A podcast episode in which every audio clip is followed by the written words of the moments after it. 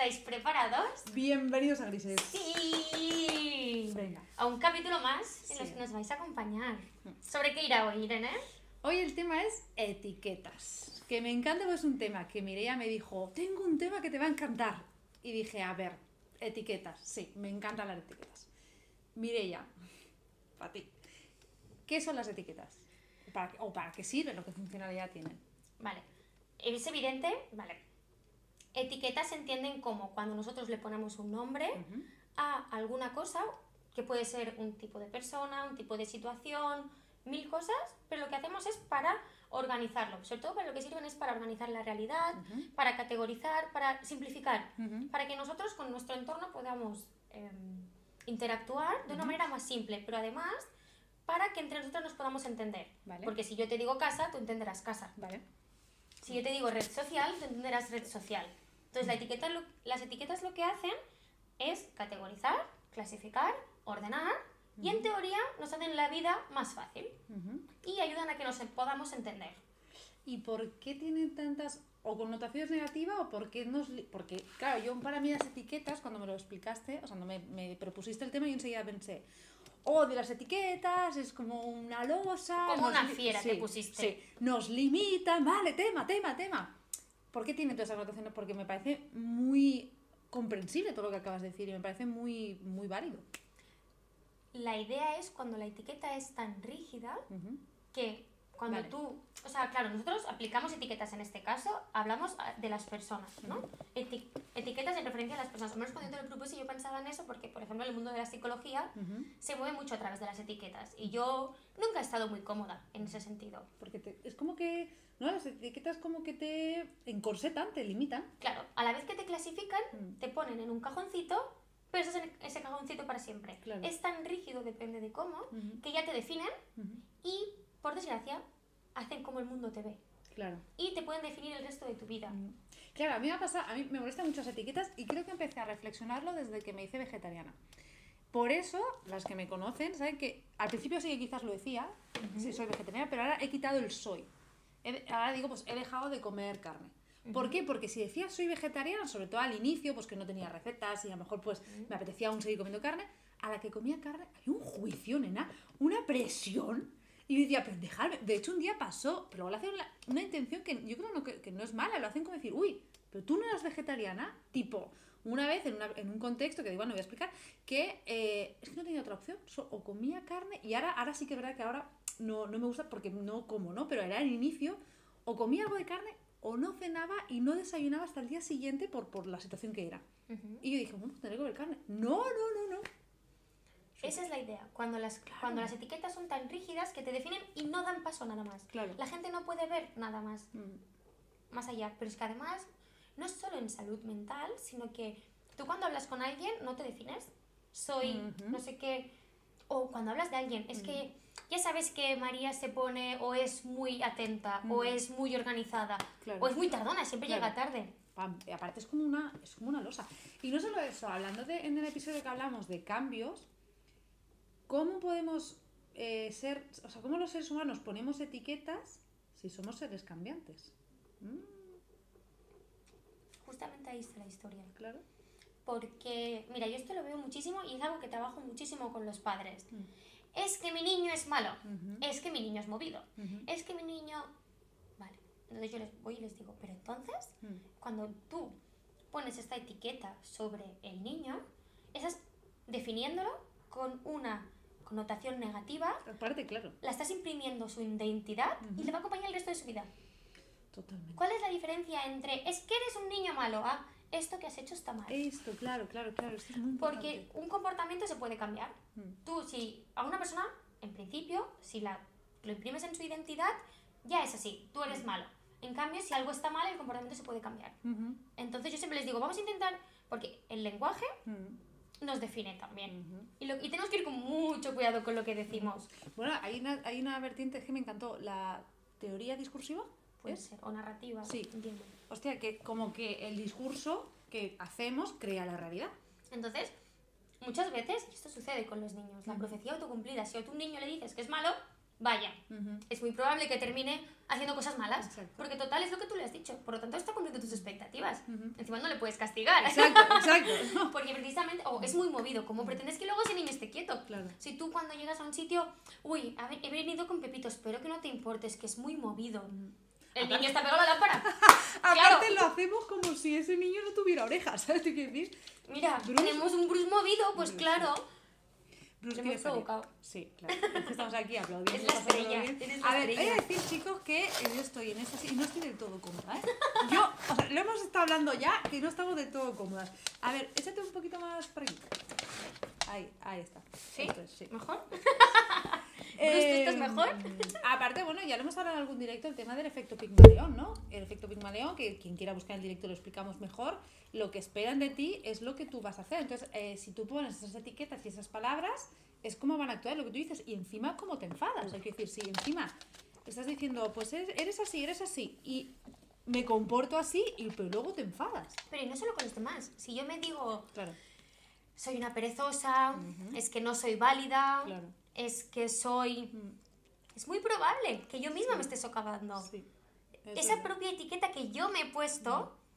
Mira, eh, en el máster tuvimos un seminario muy interesante Mm, que desde Sistémica, Juan Luis Nares lo que decía era, ¿existe una persona maltratadora o tiene una conducta de maltrato? Ujú. Por lo tanto, lo que le estás haciendo es ser un maltratado el resto de su vida. En cambio, si tiene una conducta de maltrato, con esto podemos trabajar.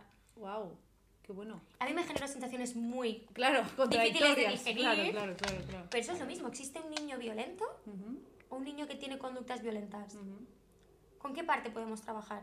Pero eso sucede. Claro. Cuando yo he trabajado en un instituto mucho tiempo y cuando te hacen la presentación de los niños te dicen, este es un trastorno de conducta. Ah, bueno, vale, pero háblame del niño ahora. Claro. Pero por favor, ¿me puedes hablar del niño ahora? No sé, ¿qué le gusta? ¿Qué le motiva? ¿Cómo es? ¿Cómo son sus padres? ¿Los habéis visto alguna vez? No, no, pero tiene un trastorno de conducta, cuidado. Ya, bueno, ¿y qué más?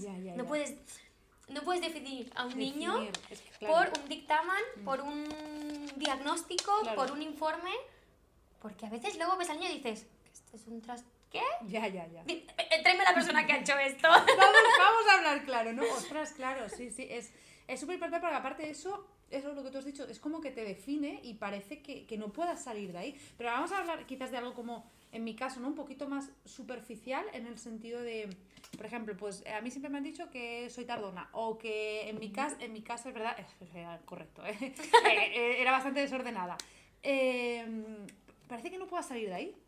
Yo he intentado ser ordenada y como, y como es que me he despistado, viene, viene el gato. Tiene Estamos-. Estamos, estamos en el conjunto. Eh, y a la que intento ser ordenada, no, es que como parece que no, porque entonces en vez de decir, no sé, no sé, es como que no. Y yo misma, ¿eh? Yo misma, o sea, me ha costado salir de. de- a- me estoy liando, pero me ha costado salir de ese papelón de Bueno, este tipo de definición o esta categoría ha marcado el rol y la posición Sí. familiar que tú tienes. Exacto, Y lo que te ha sido difícil Mm. es poder romper. esto es, Poder romper y decir, eh, yo no quiero más esta posición de claro. Yo no quiero más esta posición ni este rol de ser la desordenada, la despistada, la tardona. Sí, porque además ahí cuando tú quieres es- ese cambio, ¿no? Pues te has dado cuenta que ya no te beneficia y quieres cambiarlo, o tipo, pues yo siempre, siempre no, pero llevo muchos años como que siendo más perezosa a nivel de deporte. Pues dije un día, Irene, deja de decirlo, porque realmente a la que quieras cambiar, a veces alguna vez hago la broma y ya mis amigos, pero es porque yo lo he propiciado, te dicen, ah, no vas a ir tú a correr, no sé cuál. Hostia, claro, pues si he sido yo quien se lo he ido anunciando, ¿no? Entonces, ¿cómo que nos determina, nos, nos... Claro, es que los que estén en el podcast no me van a ver los gestos, ¿no? Pero nos Está siendo muy gracioso. Sí. Os, os recomiendo que vayáis al canal de YouTube solo para ver a Irene eh, pelear o hacer un vídeo de TikTok. No sé cuál de las dos está haciendo ahora mismo. Era un vídeo de TikTok total, tío. Sí. O sea, entiendo lo que quieres decir es- Encasillar. ¿Cómo salgo de esa casilla? ¿Cómo salgo de esa Vale. casilla? Sí. Entiendo, ya te he entendido. Vale. No pasa nada, lo tengo controlado, la he entendido. Sí. Creo que ella sí misma no mucho, Sí, pero yo la he entendido. Vale, claro, pero eso no son muchos niveles, no solo por las etiquetas. Cuando tú asumes... Sí, vamos a subir un- una capa, vamos a bajar una capa más de profundidad. ¿Vale? Un sistema se conforma porque cada uno tiene una posición, un rol. Ujú. Y funciona, tiene una homeostasis, un equilibrio a través de cada rol y cada persona. Ujú. La función que tiene, lo que establece, lo que aporta, lo que no aporta. ¿Vale? Y hay una se- serie de reglas y de organización que lo mantienen. ¿Vale? Que tú seas desordenada tiene una función que tú tal vez no puedes ver. Porque a lo mejor otra persona tiene el papel de ordenado, a lo mejor otra persona tiene el papel de... Por lo tanto, tú, como hija, el papel de ordenada ya no lo podías tener, Claro, tal vez. vale. Qué bueno. Entonces ahora has cogido este porque sé que quedaba. claro. Pero con el tiempo, con la conciencia, con el trabajo personal has decidido que no lo quieres. Ujú. Pero claro, no es tan difícil porque el resto del sistema se va a mover para que tú sigas en esa posición, porque se mantiene equilibrio. Claro, Por eso las etiquetas ordenan, facilitan, mantienen un equilibrio. claro. Y habrá muchas personas que pondrán en ficha muchas jugadas Claro. para que tú sigas en esa posición. Claro, exacto, porque sí, bueno, esto, esto lo vamos a hablar en algún otro podcast o en algún directo, ya creo que hablamos mucho, que ya no sé eh, en qué momento, pero dijimos, ¿no? Que en el momento que yo cambio, quizás tú has de cambiar y si tú no quieres cambiar, todo esto se va a, a ver afectado a esa relación o, o a este contexto, a veces no solo la relación, sino el contexto. Pero a veces, en temas de etiquetas, Hmm. me parece sobre todo necesario que nosotros no nos limitemos a nosotros mismos con las etiquetas. ¿Cómo voy a ser modelo si mido un metro y medio? Ya. Vale, luego hay que ser realistas, no pasa nada. Hay que- Ah, bueno, no, espérate, Puedo ser de pies. Modelo de No, de manos. pies Modelo de manos. Era, Sí. pero entiendes la idea. Sí. Nosotros mismos son los primeros de... Y yo misma me he dado cuenta que lo hago. Cuando digo, soy muy dramática, es más, creo que en uno de los podcasts lo digo, Sí, soy intensita. intensita. Y lo haces como avisando a los demás para que ya se hagan. Pero lo haces porque entonces ya se imaginan Claro. qué tipo de Lo está- definición viene Claro, detrás. lo estás previniendo en realidad, ¿no? Te Y lo que haces es decir, no solo lo intensita o lo dramática, sino todo lo que viene detrás, todo lo que implica. Va a ser una persona emocional, va a ser una persona sensible, va a ser una persona... bla, bla. Claro, pero entonces a la pregunta, ¿quién eres? Te quedas en silencio. ¿Hace un año eras la misma persona que ahora? No, claro. Vale. Entonces la pregunta, ¿quién eres? Te quedas en silencio. O, o dices, que vez a algunas alumnas se lo digo, hoy, ahora, en este momento, probablemente me define esto, esto y esto. Y es que... Hombre, es una definición, o sea, quiero decir, Adjetivos. a día de hoy, eh, por ejemplo, ¿no? Pues a día de hoy Mireia es intensita. Eso no significa que en todos los contextos Mireia sea intensita y eso no significa que el resto de su vida vaya a ser intensita. Hoy, en este contexto, la motivación que le genera es intensita. Está bien, no pasa nada, es una, no te define hoy, ahora, en este momento. Es como una foto, ¿no? Sí. ¿De quién eres ahora? Una radiografía. Exacto, exacto. Pero eso no te, no te... Es que estoy haciendo muchos gestos. Pero la cosa es, que no te encasille. no es soy intensita, sino... Porque, por ejemplo, yo en terapia, cuando estoy trabajando, no me considero una persona intensa. Vale. Aunque no sé si te dirían lo contrario ellos, no les preguntaremos. O sí, podéis ponerlo en comentarios. Pero todo lo contrario. Vale. La cosa es... mm, ¿Qué persona estoy siendo ahora aquí contigo? Claro, una fotografía de este contexto. Pero ahora, claro. De este contexto ahora. Pero ahora mismo, Mm. a lo largo de mi día, yo puedo ser muchas Mirellas, igual que todos. claro. Con tu pareja tampoco eres igual, Claro. que con tu familia, que con tus amistades. Vale, vale, vale. La cosa es que depende, de- a lo largo del día, Vale. podemos ser de varias, de varias maneras. Entonces no hay que definirse. ¿Te da más tranquilidad definirte? Pues si alguien me pregunta. ¿Cuál es la utilidad entonces? Real. Me, cruzo de brazos, ¿eh? ¿Cuál- O a mí comunicación no verbal negativa, a mí no, ¿eh? A mí no me hagas esas porque a mí no me vale. Vale. Eh, necesito definirme, a veces sí, ¿no? Para entender en qué punto estoy ahora y hacia dónde quiero ir. ¿Te sirve para sacar el látigo luego? ¿Soy así o soy así? ¿O no soy así? Ujú. O para tener un cierto control, ¿no? Un Ah, cierto vaya. orden. Es Es a lo que volvemos no, al- Claro, claro. Estoy aprendiendo a bailar en el caos, pero es muy difícil. Ah, no, cuando hay focos tú bailas. Sí, sí, es verdad, es verdad. Pondremos algunas tomas falsas. Marta, he bailado. Bastante. He bailado. Eh, s- bueno, pero es eso, es como tener un, un orden, una explicación, o, o- o si alguien te pregunta, ¿no? Porque, claro, o se, uf, que no te pregunten. Pero eso también pasa en las películas. Si yo te digo, ¿has visto la última de... Es muy mala, no me ha gustado nada. El actor lo hace fatal.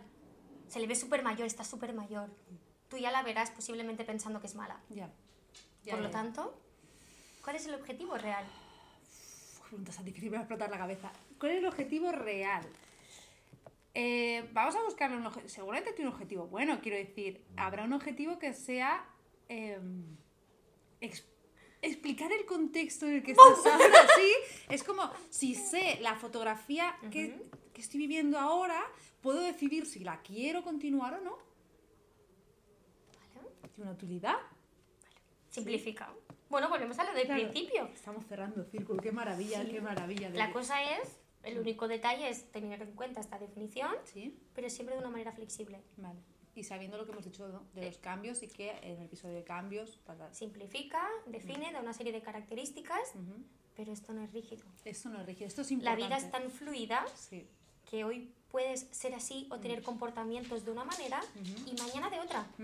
Totalmente. Y no pasa Y- nada. Claro, o sea, no pasa nada. Y, y que, y que tengamos en cuenta que ante el mismo día, dos situaciones que puedan parecer parecidas, pues el que actúes diferente y no pasa Y nada. no eres hipócrita, porque mucha gente Sí, dice, ostras, no me comporto igual en el trabajo, porque a mí me han dicho, es que en el trabajo soy muy fría, pero en cambio con mis amigos soy todo amor. Bueno, porque tú en el, en el trabajo a lo mejor tienes que tener un papel o un rol, Claro, claro. y eso no implica que seas hipócrita, ni que es que estoy jugando un papelazo con ellos. O sea, ha, ha salido en todos los Sí. episodios, Marta. Relax. Y eso no implica que estés jugando, porque mucha gente me dice, es que yo juego un papelazo en el trabajo, no saben quién soy. Bueno, porque a lo mejor podríamos plantearnos por qué, Claro. pero eso ya, para variar, daría para otra historia, pero nos, realmente no pasa nada, es asumir que todos, cada uno, nos Claro. adaptamos a una situación y mostramos una manera de ser. Ujú. Entonces, ¿nos etiquetarán en cada contexto de una manera diferente? Posiblemente. Pero esto es muy, muy bonito porque nos, como que nos libera de esas losas, ¿no? O sea, en realidad las etiquetas pueden generar losas, pero sabiendo que en cada contexto puede ser diferente, que cada día puede ser diferente, y eh, nos, nos libera un poco de esa rigidez saber estas cosas. Cuando lo sabes. Cuando, Cuando sabes lo y te sabes. lo crees. Cuando lo sabes y te lo crees. Y cuando no atacan a partes físicas, que las etiquetas Ya. físicas ya suelen ser Ah, sí. o mentales de Esto enfermedades. hablarlo un día, ¿no? El tema de la parte física, Ujú. ¿no? No, sé- no sabría cómo definirlo, ya lo pondremos. Ya lo pondremos bonito. Sí, exacto. Es como lo has querido Sí, decir. exacto. Muy bien, pues nada, este, este episodio de hoy va a ser más corto por diferentes situaciones, entre ellas que estamos, que estamos invadiendo el espacio de Marta, así que ya lo habíamos decidido que este va a ser mí no más es, corto. no mientas. Es mentira, es que no tenemos más contexto y hemos dicho, no tenemos más, más contenido que decir. Ah, Vale, no, mira, no será porque se no se nos vaya la hora Eso hablando. es verdad. Bueno, pero gracias por llegar hasta aquí ¿Habéis sobrevivido? y hasta el siguiente episodio. Hasta pronto.